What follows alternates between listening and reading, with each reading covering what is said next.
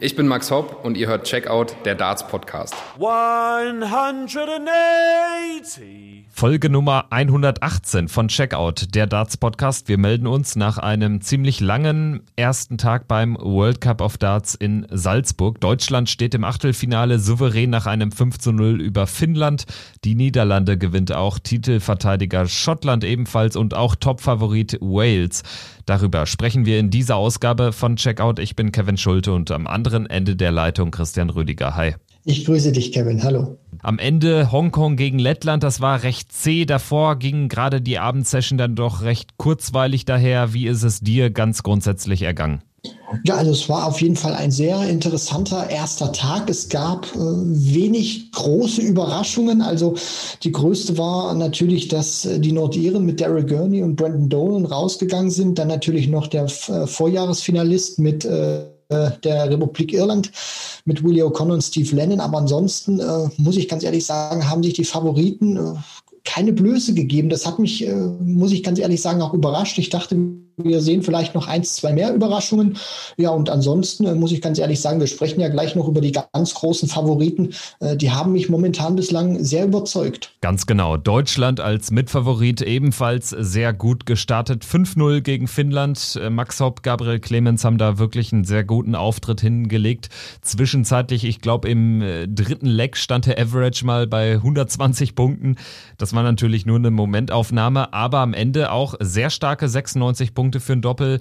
Nie gefährdeter 5-0-Sieg. Finnland hatte nur eine realistische Chance, äh, ein Leck zu checken. Und am Ende steht da auch dann nominell, wenn man jetzt nur auf die Averages äh, schaut, die beste Leistung eines Doppels in der gesamten ersten Runde. Und das ist dann schon ein kleiner Fingerzeig ähm, ja, beste und stärkste deutsche Duo, was wir jemals beim World Cup of Darts bislang hatten mit Gabriel Clemens und Max Hopp. Die haben wirklich auch ihre Favoritenstellung äh, untermauert und auch gezeigt, gerade in den ersten beiden Legs, die du angesprochen hast, wo sie ihre Gegner wirklich überfahren haben. Also das war wirklich ein immenser Druck, den sie da entfacht haben. Da haben sie mal wirklich gezeigt, zu was sie imstande sind, wenn bei ihnen alles läuft. Und ähm, ich muss ganz ehrlich auch sagen, sie haben für mich sehr fokussiert gewirkt, sehr griffig, aber vor allem auch diese Kombination daraus, dass sie auch sehr entspannt gewirkt haben. Und ich finde auch immer, wenn man so einen Eindruck hat oder speziell, wenn ich so einen Eindruck habe, macht das die Jungs nochmal gefährlicher, weil sie eben fokussiert sind auf der andere, auf, auf, auf der einen Seite, aber sie schaffen es dann eben auch diese Lockerheit mit auf, auf die Bühne zu bringen. Also ich finde auch gerade Max hat sehr entspannt gewirkt, Gaga auch und das war ein absolut ungefährdeter Sieg gegen die Finn. Das hast du vollkommen richtig gesagt und ich bin jetzt natürlich auch gespannt, wie es äh, für die Jungs eben jetzt weitergeht in ihrem Zweitrunden-Match gegen die Griechen, die sich natürlich auch keine Blöße gegeben haben. Normalerweise müssten sie das machen und ich hoffe natürlich auch, dass sie diese Form, gerade in den ersten beiden Lecks, die sie da gezeigt haben, dass sie die weiter konservieren können, weil dann äh, würde ich ganz gerne ein richtig fettes Viertelfinale gegen die Holländer sehen. Ganz genau, Griechenland der nächste Gegner. Griechenland überraschend, äh, klar erfolgreich ebenfalls 5-0 gegen Schweden. Ähm, das ist dann ein Match, was uns ähm, am zweiten Tag, am zweiten Turniertag erwartet. Wir schauen gleich dann nochmal auf die Achtelfinalpartien, geben da auch jeweils unsere Prognosen ab. Schauen jetzt vielleicht nochmal auf die dann doch äh, sehr starken Favoriten an Tag 1. Wales äh, würde ich da gerne noch nennen. Das ist auch unser Top-Favorit gewinnt 5-0 gegen Russland in gefühlt fünf Minuten. Also was äh, Gavin Price und Johnny Clayton da ans Bord gebrannt haben, das war schon à la Bonheur. Definitiv, Kevin. Das war ein klares und eindeutiges Signal an die Konkurrenz, dass der Titel höchstwahrscheinlich nur über Johnny Clayton und den Iceman Gervin Price geht. Also ich fand gerade auch in den ersten beiden Legs oder allgemein in der Anfangsphase. Besser Doppel als die beiden spielen konnte man eigentlich nicht. Das war wirklich super. Price äh, fängt mit der 180 an im ersten Leg. Johnny Clayton checkt die 130. Also das war auch wirklich vom Zusammenspiel, was die beiden produziert haben. Da konnte man jetzt nicht sagen, der eine sticht wirklich heraus und der andere äh, wird ein bisschen mitgeschleppt von dem überragenden, von seinem überragenden Mitspieler, sondern die haben beide wirklich super performt und äh, spielen dann noch sechs perfekte Darts. Johnny Clayton auftreten, macht fast noch die 161 aus. Also es war wirklich, äh, sie hatten eigentlich alles dabei gehabt äh, gegen die Russen, die wirklich überfahren worden sind. Und äh, wir haben ja dann auch äh, nach Ende des Matches noch gehört, das ist ja dann auch auf Social Media breit getreten worden. Also sie haben nicht nur eine bittere Niederlage kassiert, sondern für Boris Kolzow war der Tag eigentlich schon vor diesem Spiel äh, richtig mies, denn sein Vater ist ja noch verstorben. Deswegen, äh, wir haben richtig eins übergebraten bekommen und deswegen tut es mir auch wirklich ein bisschen leid für die Russen, dass sie so verprügelt wurden, nachdem Boris Kolzow äh, schon so eine schreckliche Nachricht hinnehmen musste.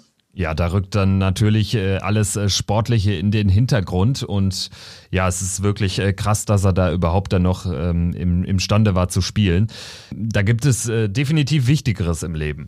Wales gewinnt 5-0 gegen Russland. Die Niederlande als einer der Mitfavoriten an Nummer 3 gesetzt. Michael van Gerven und Danny Noppert erstmals der Partner von MVG bei diesem Turnier gewinnen 5-1 gegen Brasilien. Auch das eine sehr, sehr lockere Geschichte. Bruno Rangel, der Partner von Diogo Portella bei den Brasilianern, bei dem hat man äh, sehr schön gemerkt am Ende, ähm, was das äh, für ein Highlight in seiner Karriere war. Es ist ja ein Amateurspieler, logischerweise, und der darf dann äh, in einem Match gegen Michael van Gerven spielen das äh, hat so ein bisschen so diesen FA Cup Charakter oder DFB Pokal Charakter dieses Turniers, zumindest in der ersten Runde auch ganz schön gekennzeichnet, weil äh, an den Sieg war für Brasilien ja nie zu denken.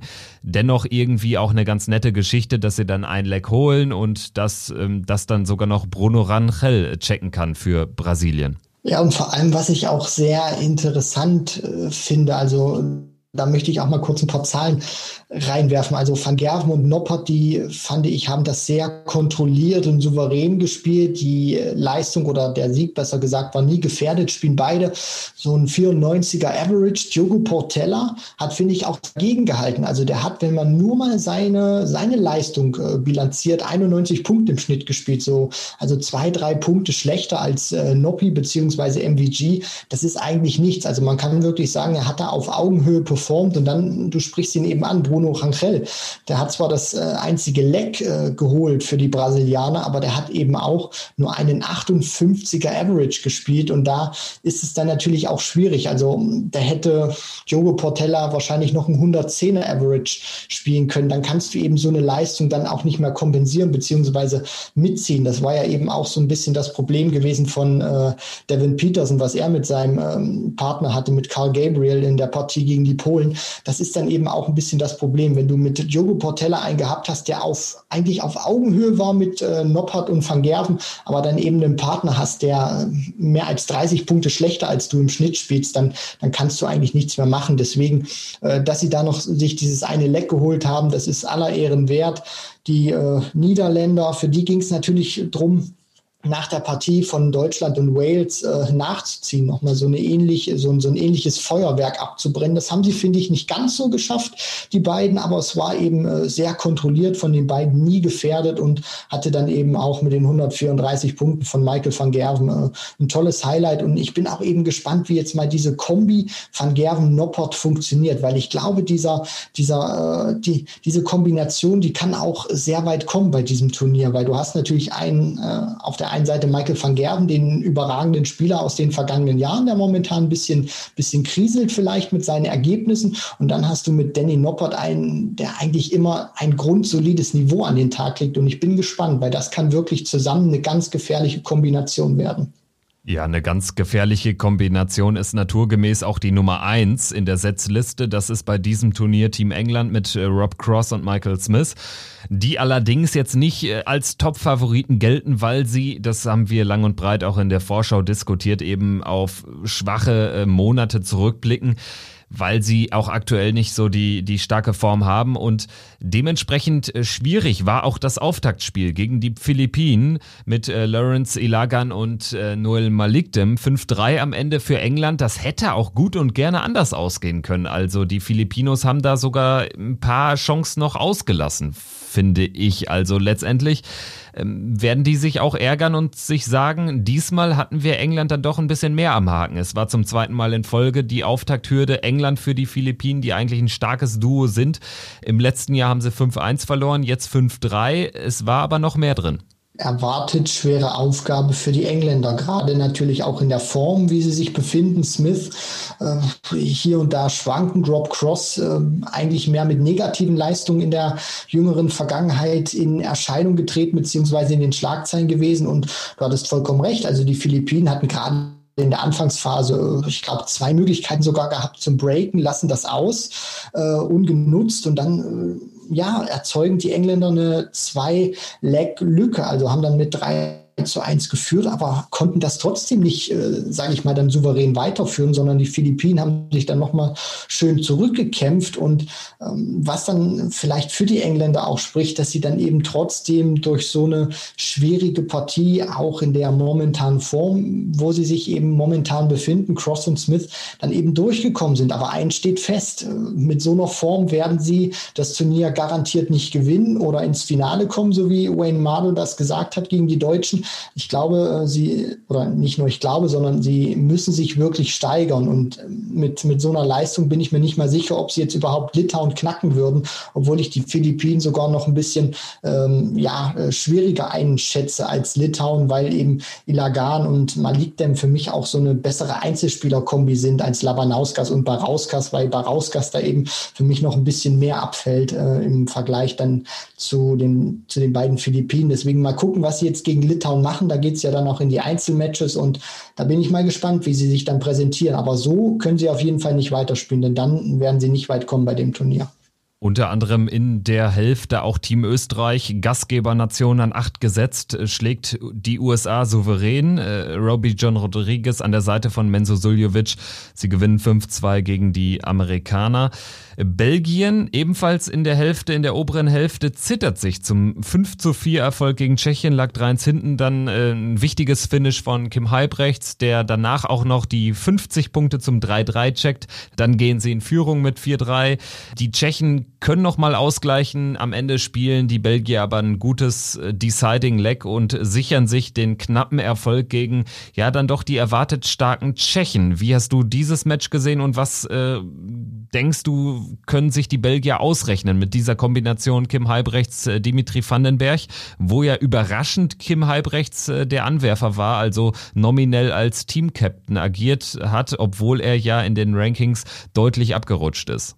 Die äh, Tschechen hatten gerade dann auch so in, in dieser Schlussphase dann eben auch äh, viele Möglichkeiten, die Partie auf ihre Seite zu ziehen, beziehungsweise äh, ja, das äh, Match dann natürlich auch wirklich zu gewinnen und haben das eben nicht genutzt. Und da haben sich dann die Belgier ja dann ein bisschen auch durchgemogelt, muss man so, so sagen. Und dieses Thema mit Kim Heibrechts, finde ich, ist ein bisschen, ein bisschen schwierig. Ähm, er hat natürlich auch gesagt, vorher in den, in den Interviews, dass äh, dieser World Cup sein favorisiertes Turnier ist. Und ich hatte natürlich auch so ein bisschen die Hoffnung, gerade jetzt auch in diesem ersten Match, dass er vielleicht auch ein bisschen aufblüht. Aber ich habe tatsächlich nicht so den Kim Heibrechts gesehen, der es mit seinem Bruder Ronny schon mal äh, ins Finale geschafft hat, der MVG beim Grand Slam 2014 geschlagen hat. Also er ist eigentlich meilenweit immer noch von, von dieser Form ent entfernt. Und ähm, ich, ich weiß nicht, was da, was die beiden sich da abgesprochen haben. Vielleicht ist es tatsächlich so ein, so ein Pakt, vielleicht auch,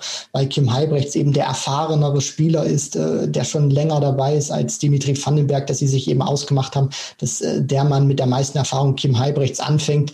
Ich meine, bei, bei Deutschland hat sich das ja auch ein bisschen gedreht. Da fängt ja auch Gabriel Clemens an, obwohl Max Hopp eigentlich viel mehr Erfahrung hat. Also das kann vielleicht auch so, so ein bisschen sein, dass sie sich das in den Gesprächen selber zurechtgedreht haben. Aber von außen wirkt es natürlich ein bisschen ja komisch, dass der äh, beste Spieler, in dem Fall Dimitri Vandenberg von Belgien, nicht anfängt.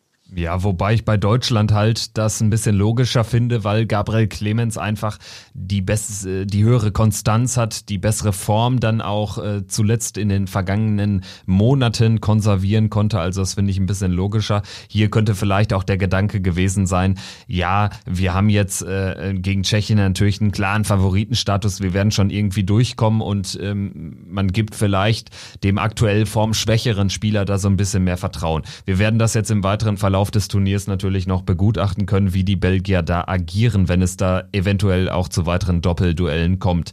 Ähm, haben wir jetzt noch gar nicht angesprochen, sollten wir aber unbedingt noch tun, bevor wir nochmal explizit vielleicht auf ein paar äh, Zweitrundenpartien zu sprechen kommen. Titelverteidiger Schottland ist durch 5-3 gegen Japan. Äh, durchaus ein enges Match, das erwartet enge Duell äh, zwischen Henderson und Thornton für Schottland, die eben da äh, die Titelverteidiger Gary Anderson und Peter Wright ersetzen.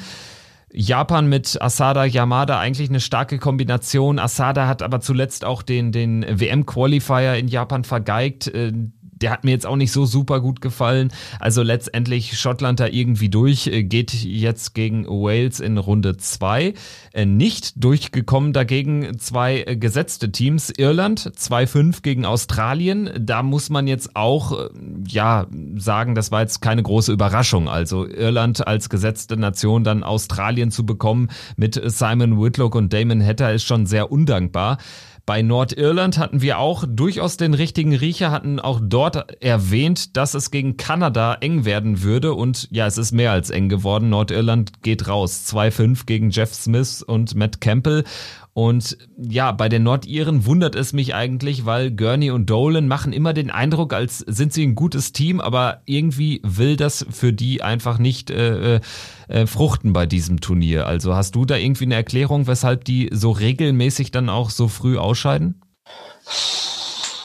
Ja, also ich finde, äh, gerade auch was mir jetzt in diesem Match gegen Kanada aufgefallen ist, dass sie diesem Niveau, was die Kanadier an den Tag gelegt haben, was ich glaube für uns alle überraschend war. Also wir hätten sie nicht so stark erwartet, dass sie dann auch einfach keine Lösungen mehr gefunden haben. Also sie kamen dann zwar noch mal ran auf äh, 2 zu 3, wo dann Daryl Gurney verkürzen konnte, aber für, für mich war es dann auch wirklich so, sie haben ein Stück weit auch überrascht gewirkt, aber sie haben sich dann auch nicht wirklich gepusht. Also das war ja auch ein Thema, was wir zum Beispiel bei Australien gesehen haben mit Simon Whitlock und Damon Hatter oder bei den Belgiern mit Dimitri Vandenberg und Kim Heibrechts, wie die sich gepusht haben nach guten Aufnahmen, nach Leckgewinn. Das hat mir bei Nordirland einfach gefehlt. Da hat so für mich jeder so sein eigenes Spiel gespielt und dann gucken wir mal, wie das so zusammen in Kombination wirkt. Aber so dieses richtige Aufbäumen, wenn man man dann auch mal hinten die gegen kleine Nationen dann auch mal zu sagen, wir reißen das als Team rum, das sehe ich einfach bei den Nordiren nicht. Dafür sind, glaube ich, Brandon Dolan und äh, Daryl Gurney zu sehr auf sich selber dann in der Hinsicht geeicht oder zu, äh, zu sehr Einzelspieler, um dann wirklich äh, zusammen voranzugehen und dann auch eine gute Teamchemie hinzulegen. Das sind zwei gute Einzelspieler, Daryl Gurney sogar sehr, sehr gut, äh, Top 10 Spieler, aber ich finde einfach so als Team dann auch gegen kleine Nationen, wenn sie dann vielleicht mal hinten liegen, der Gegner spielt ein besseres Niveau, finden sie einfach aus meiner Sicht keine Mittel, um sich dann auch mal wirklich zu wehren, sich aufzubäumen und als Team diese Partie gemeinsam irgendwie doch noch zu gewinnen. Kanada steht in der zweiten Runde und über diese zweite Runde wollen wir jetzt noch ein bisschen ausführlicher sprechen. England gegen Litauen, äh, von dir schon angesprochen worden. Du hast natürlich auch da gesagt, Litauen mit Labanauskas, Barauskas ist jetzt auch nicht das allerstärkste Doppel, weil natürlich Mindaugas, Barauskas da doch äh, deutlich abfällt in der Qualität. Äh, auch wenn man jetzt nochmal sagen muss, es geht ja jetzt in den einzelnen Matches nur in einem sehr kurzen Race to Four. Also da ist schon vieles möglich. Ich schätze aber dann doch ähm, Litauen insgesamt in der Kombination als zu schwach ein, um gegen Cross und Smith zu bestehen. Wie siehst du das?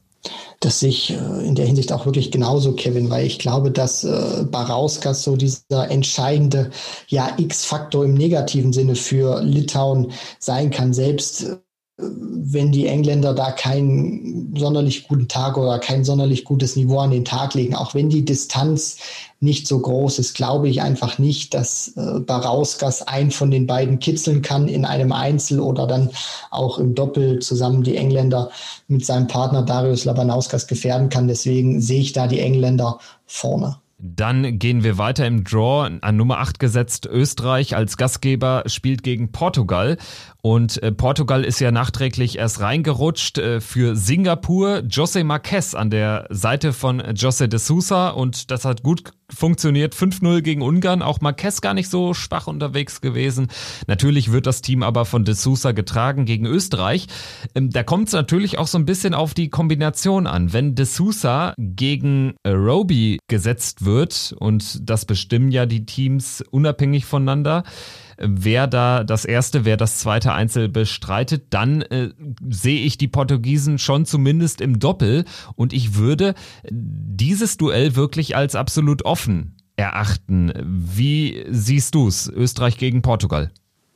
ich glaube, wenn es tatsächlich in ein Doppel käme, das wäre sehr ungünstig für die Österreicher. Vom Namen her sind sie natürlich die Favoriten von, von der Vita, von den Erfolgen oder auch der Erfahrung äh, sind sie da natürlich ganz klar die äh, Nummer eins. Aber die Portugiesen, finde ich, haben gezeigt in ihrem Doppel, dass sie gut spielen können. Marquez, äh, dem tut das auch gut, dass José de Sousa, sage ich mal, diese klare Nummer eins ist. Der hat dann auch zwei Legs gecheckt. Der kann dann so schön im, im Rücken beziehungsweise im Schatten, im Hintergrund von José de Sousa dann eben auch, finde ich, frei aufspielen. Und das merkt man dann bei ihm. Deswegen sollte es tatsächlich in ein Doppel kommen, sehe ich dann auch die Portugiesen vorne. Dann äh, Kanada gegen Neuseeland. Schon ein relativ offenes Duell für meine Begriffe mit äh, am Ende vielleicht leichten Vorteilen für Kanada wegen der Spielqualität von Jeff Smith. Uh, da würde ich sogar dagegen halten. Also was Haupaipua gezeigt hat, das äh, muss ich ganz ehrlich sagen, das hat mich überzeugt. Natürlich Jeff Smith, den Silencer, wir wissen alle, was der kann. Das hat er jetzt auch wieder beim World Cup gezeigt, aber ich muss ganz ehrlich sagen, unterschätzt mir die Neuseeländer nicht. Kanada hat äh, für mich den stärkeren Eindruck hinterlassen, vor allem auch in der Doppelkombination von Cody Harris war ich ein bisschen enttäuscht gewesen auf äh, Seiten der Neuseeländer, aber ich glaube schon, dass auch so, auch wenn Cody Harris dieser inoffizielle Teamkapitän ist, dass Haupaipua da schon ein äh, sehr großer Faktor sein kann. Deswegen würde ich sogar sagen, Neuseeland gewinnt dieses Aufeinandertreffen. Weiter geht es mit der 5 Belgien gegen Lettland. Die Letten gegen Hongkong im letzten Spiel der ersten Runde siegreich gewesen, haben sich sehr darüber gefreut. Janis Mustafejevs, der, äh, der Mann an der Seite von Madas Rasma, hat vier der fünf Legs gecheckt beim 5-4-Erfolg. Äh, gegen Belgien naturgemäß klarer Außenseiter. Ich glaube, auch da wird spannend zu sehen sein, wie stellen die Belgier auf? Stellen sie Kim Halbrechts in das erste Einzel, wovon ich fast ausgehe, weil er einfach der formschwächere, vielleicht weniger selbstbewusste Spieler ist und da natürlich noch nicht viel verlieren kann. Das könnte eine Überlegung sein, für die Letten zu sagen, wir stellen Madas Rasma ins erste Einzel, weil ihn sehe ich dann doch gegen, gegen Kim äh, mit mehr Chancen ausgestattet als gegen Dimitri. Auf jeden Fall, Kevin. Also ich glaube nicht, dass Mustafa auch gegen einen kriselnden Kim Halbrechts auch über diese kurze Distanz irgendwie nur eine Chance hätte. Und vor allem auch nimmt es ja den Druck von Kim Heibrechts. Wenn er weiß, erstes Match, selbst wenn ich das verliere, habe ich immer noch Dimitri im Rücken, der das retten kann. Denn äh, sollte jetzt Dimitri tatsächlich äh, aus irgendwelchen Gründen sein, dass das erste Match verlieren, dann weiß Kim Heibrechts, er darf sich keine Fehler mehr erlauben. Und dann natürlich bei diesem kurzen Modus, lass den mal die ersten eins, zwei Lecks verlieren, äh, dann weiß ich auch nicht, wie der da reagiert. Und du brauchst brauchst ja eben zwei Punkte. Also in der Hinsicht, äh, eine Nation braucht zwei Siege, um dann ins Viertelfinale einzuziehen. Deswegen würde ich es auch schon äh, für taktisch kluger oder sinnvoller halten bei den Belgiern, wenn man Kim Heibrechts tatsächlich auf Position einstellt, weil man dann auch ein Stück weit Druck von ihm nimmt, dass er dann eben auch weiß, selbst wenn ich jetzt patze, ist noch nicht wirklich viel passiert. Gehen wir in die untere Turnierhälfte. Die wird angeführt von Wales, die in Runde 2 auf Schottland treffen. Das ist jetzt nun mal nicht das Duell mit Anderson und Wright, sondern mit John Henderson und Robert Thornton. Und dementsprechend sind die Waliser natürlich haushoher Favorit. Ich sehe Price gegen keinen der beiden auch, trotz dieses kurzen Moduses, äh, nur ansatzweise patzen. Und ganz ehrlich, bei Johnny Clayton sehe ich das aktuell auch nicht. Also von daher würde es mich schon wundern, wenn die Waliser ins Doppel müssten egal wie sie aufstellen, da bin ich bei dir, Kevin. Also egal, ob jetzt ein Price gegen äh, Henderson oder Thornton spielt oder dann natürlich Clayton äh, gegen Henderson oder Thornton, sie sind in, wären in beiden Konstellationen die Favoriten und ich kann es mir auch nicht vorstellen. John Henderson, der könnte natürlich schon, gerade auch bei diesem kurzen Modus, für Schaden anrichten. Also das äh, traue ich ihm schon zu, dem Highlander.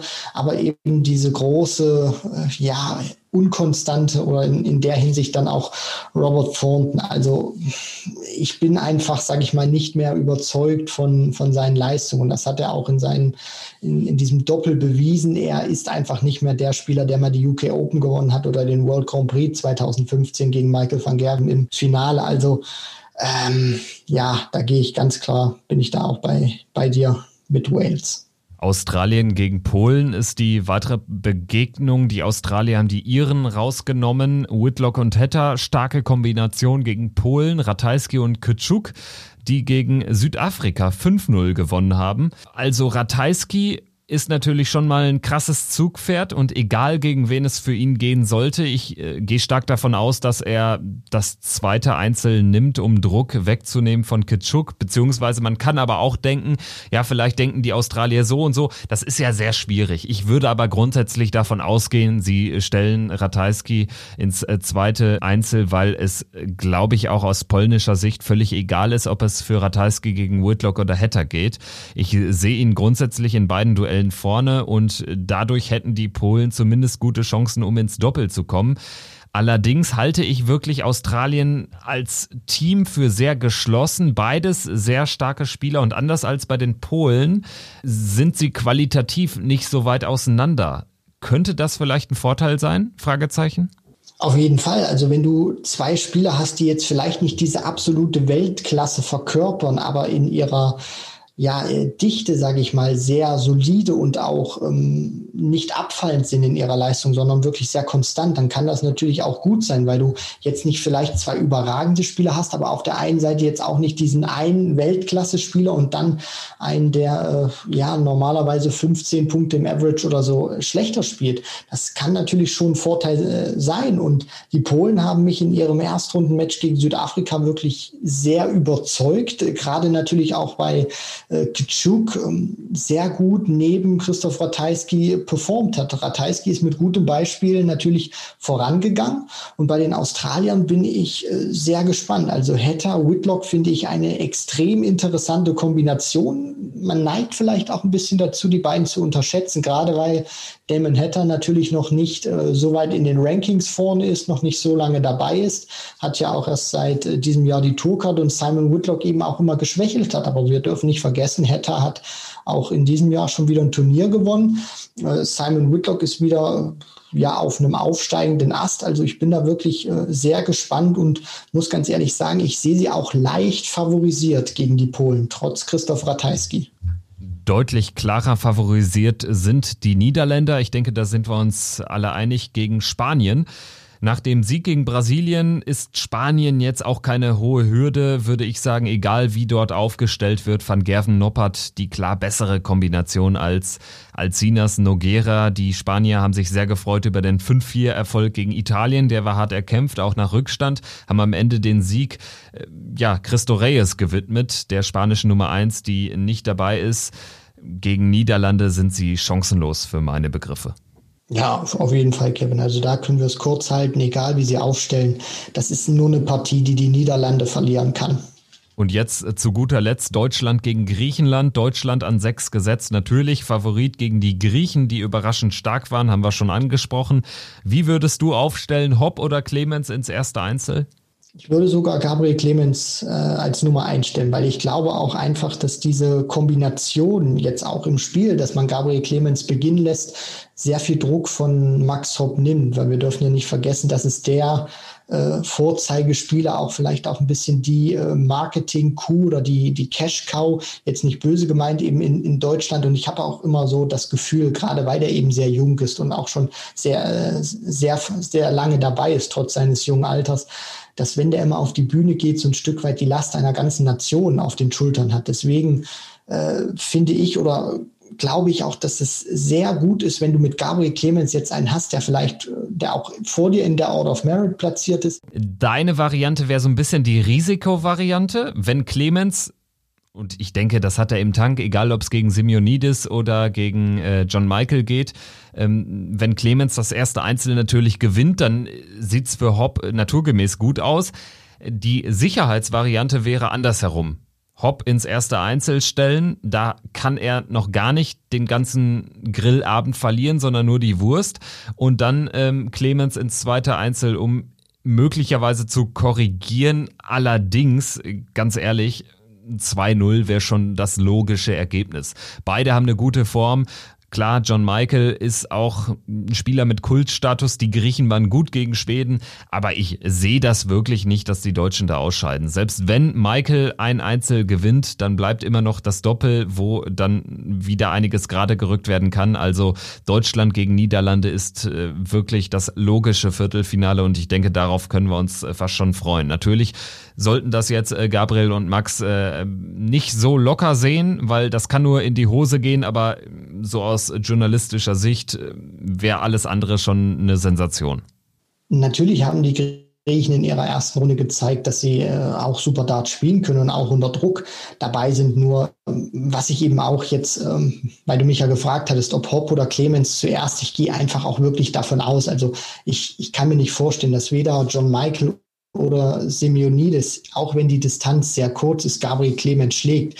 Und äh, deswegen hatte ich auch gesagt, Gabriel Clemens und nimmt in der Hinsicht auch ein bisschen Druck von Max Hopp, weil ich mir schon vorstellen könnte, dass äh, wenn Max anfängt, er auch so diesen, diesen Druck verspürt, ich muss jetzt einen raushauen, ich muss vielleicht auch ein Stück weit einen vorlegen. Und ich glaube schon auch, dass äh, wenn Gabriel Clemens anfängt, ist das in der Hinsicht auch Druck von ihm nimmt, weil A, ich kann es mir nicht vorstellen, dass Gabriel Clemens verliert und zweitens dann natürlich auch äh, Hopp weiß, äh, da ist jetzt auch ein Partner, der mit mir Verantwortung übernehmen möchte. Und ich glaube, dass das tut ihm auch ganz gut, weil ich nicht immer so den Eindruck hatte in den vergangenen Jahren mit Martin Schinder, dass, dass äh, Shindy einer ist, der wirklich mit, mit gutem Beispiel vorangeht oder auch wirklich mit breiter Brust Verantwortung übernehmen möchte, sondern das auch immer ein bisschen über auf Max verteilt war. Jetzt ist es auf Gabriel verteilt und da spielt es für mich eigentlich gar keine Rolle, ob Max anfängt oder als zweiter spielt. Es nimmt so oder so Druck von ihm, dass Gabriel Clemens an seiner Seite ist.